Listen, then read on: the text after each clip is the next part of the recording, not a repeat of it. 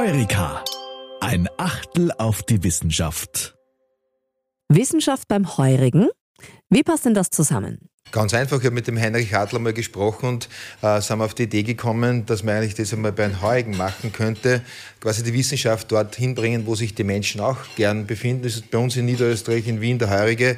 Und ich habe dann mit dem Markus Hengstega gesprochen und gesagt, ja, wir starten diese Serie. Und ich glaube, es ist überhaupt interessant, äh, den Heurigen mit der Wissenschaft zusammenzubringen. Ich bin ja zufällig für beide Bereiche in der Landesregierung zuständig, für die Wissenschaft und auch für den Weinbau. Jeder, der Top-Winzer wie den Heinrich Heinrich Hartl kennt, der weiß, dass guten, guten Wein zu machen eine eigene Wissenschaft ist. Das ist so. Äh, da muss man extrem viel Gespür haben, extrem viel Wissen haben. Da kommt so viele Faktoren darauf an, viele Faktoren, die nicht berechenbar sind. Das ist normal das Wetter und die Natur.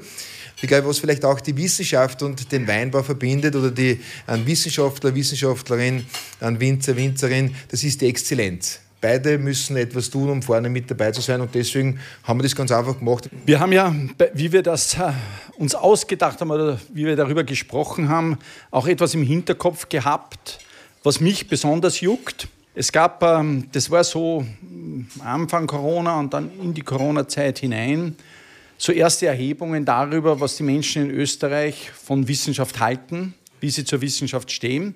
Ich würde mal sagen, die ersten Zahlen, die da gekommen sind aus den Befragungen, haben mich nahezu ein bisschen schockiert.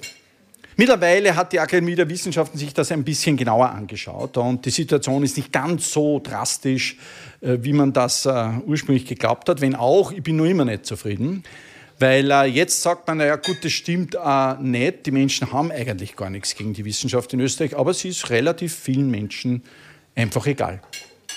Man verwendet gern den Begriff Wissenschaftsskepsis. Da muss ich mal dazu sagen, Skepsis in der Wissenschaft eigentlich etwas, was wir wollen. Wir wollen diskutieren, wir wollen Dinge in Frage stellen. Dafür sind wir da. Das ist eigentlich unser Job. Machen wir jetzt schon lange.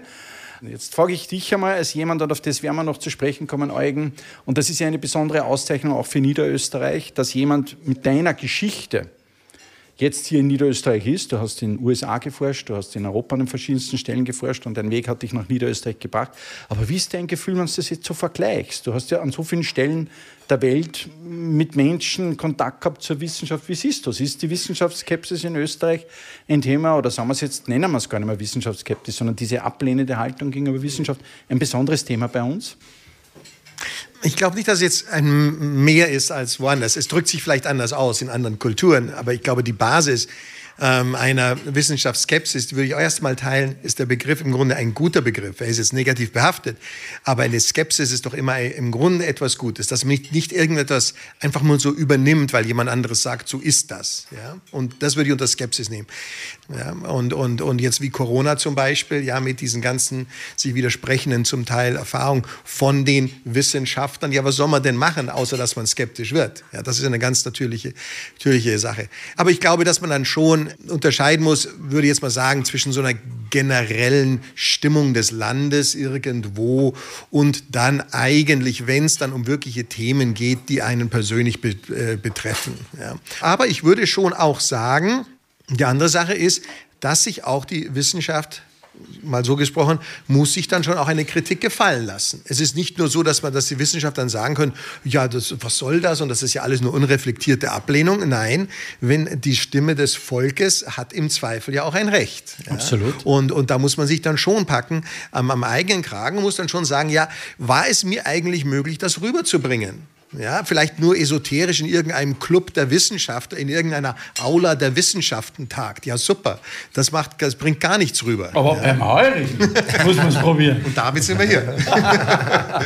ja, man muss vor allem auch die Investitionen erklären können. Und ich bin persönlich davon überzeugt, äh, dass alle Fragen der heutigen Zeit oder Herausforderungen oder Probleme, wie man immer das nennt, vom Klimaschutz über äh, bis in den Gesundheitsbereich hinein, äh, wahrscheinlich nur die Antworten im Bereich äh, der Wissenschaft und Forschung gefunden werden können wo den Menschen auch weitergeholfen werden kann. Ich glaube, der, der, der sinnstiftende Nutzen muss man den Menschen immer auch erklären. Die heurigen Gäste dürfen jetzt einige Schmankerl verkosten. Währenddessen haben wir mit ihnen gesprochen. Ich bin selber gebürtiger Oberwaltersdorfer. Das Format, was wir da heute gesehen haben, ist neu für mich. Ich finde es ein total spannendes Format und ich finde es auch eine sehr gute Gelegenheit, wirklich die Technik, die Wissenschaften mit dem Traditionellen zu verbinden. Okay, ich bin jetzt noch nicht 30, aber es, wir haben gerade so gesagt, hey, das ist unser neues Fortgehen.